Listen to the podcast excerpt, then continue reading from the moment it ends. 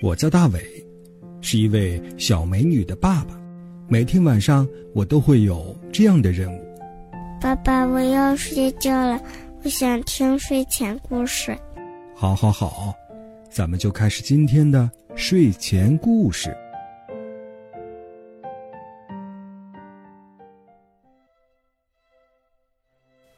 晚上好，小朋友，欢迎收听大伟叔叔讲睡前故事。我是大伟叔叔，在今天的节目中，我们依然要请进两位小朋友为大家表演他最擅长的才艺。第一位小朋友他是谁呢？大伟叔叔你好，我叫朱雨蕊，今年八岁，我读一年级了。我给大家唱一首儿歌，歌的名字叫《影子》。影子在前，影子在后，影子常常跟着我。它像一条小黑狗。影子在左，影子在右，影子常常陪着我。它是我的好朋友。谢谢大家。非常感谢你的表演，也希望你经常到节目中来做客。好吧，来请进第二位小朋友。啊，我叫吴一晨，我今天。今年六岁了，我上东北，我给大家表演一首儿歌，是动物园，动物园里伙伴多，啦啦啦啦啦啦啦，空中飞天鹅，树上爬小虎，小虎空山里来，河马水中跑，快快乐乐在一起。喜欢听大伟叔叔讲睡前故事的小朋友，可以发送微信，微信号码是拼音的巴啦啦三七二幺。嗯，我们也希望广播前的小朋友能为这两位小朋友加油鼓掌。好了，来开始今晚的睡前故事吧。今晚的睡前故事呀，叫做《小鱼》。过冬天，小朋友，你知道鱼缸里、湖泊里还有海洋里，小动物们是怎样过冬天的吗？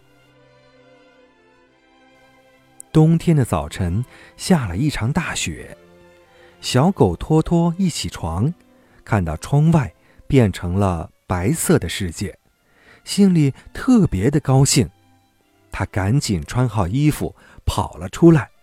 伸手捧起了一大捧雪，呀，这么凉！他抬头向小河那边一看，啊，小河怎么不见了？小狗托托吓了一跳，赶紧跑过去一看，原来在厚厚的白雪下面，小河冻冰了。那光滑的冰面啊，平平的，硬硬的。凉凉的，像一块透明的大玻璃一样，盖在了小河上面。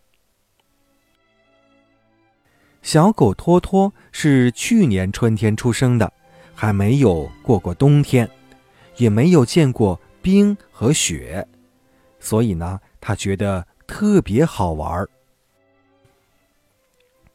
小河的冰有多厚啊？是不是连河底都冻上了呢？小狗托托一边想，一边用脚使劲儿地跺着冰面。突然，托托好像听到有人在叫：“喂喂喂，是谁在敲我的窗子？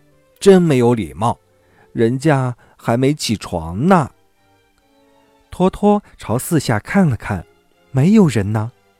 他怀疑是不是自己的耳朵听错了，于是他又开始在冰上跺起来。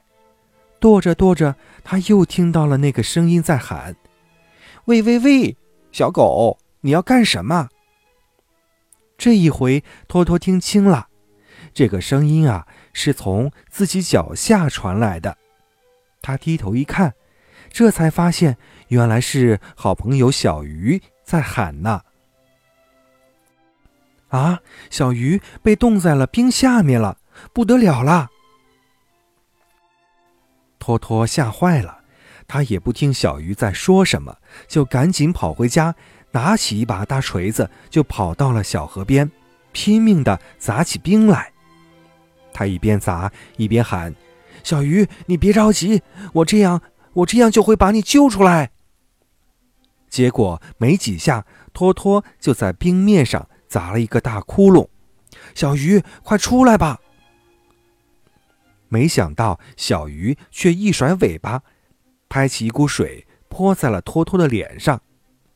小鱼生气地说：“你真讨厌，干嘛把我的窗户砸坏？我不跟你好了。”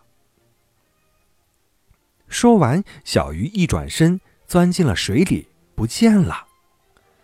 托托擦了擦脸上的冰水，半天没弄明白，自己好心好意的救小鱼，可小鱼为什么要发那么大的火呀？回到家里以后，托托把这件事情告诉了爸爸。爸爸听了，笑着说：“托托，你还不知道啊，冬天天气很冷。”河里也会冻了冰，可是生活在水里的小鱼呢，一点儿也冻不着。嗯，可是为什么呀？因为那厚厚的冰面就像一面大玻璃，把外面的寒冷都给挡住了。所以呢，冰层下面的水并不是很凉的，小鱼生活在里面，一点儿也冻不着。小狗托托听了爸爸的话以后，终于明白了。爸爸，可是我把小鱼的窗户砸破了，这可怎么办呢？没关系，小鱼的窗户啊，过不了多久又会冻上了。第二天一大早，托托又来到了小河边，一看，嘿，昨天被他砸开的大窟窿啊，真的又冻好了。这一回呢，小狗托托。没敢再在冰上玩，他呀是怕吵醒了正在睡觉的小鱼啊。好了，小朋友，刚才我们听到的睡前故事呀，叫做《小鱼过冬天》。通过小狗托托前后的遭遇，你知道小鱼在冬天是怎么过冬的了吗？好了，今晚的睡前故事呀，就到这里了。大卫叔叔，感谢你的收听。闭上小眼睛，乖乖的。进入梦乡吧，大伟叔叔在山东济南，祝你晚安。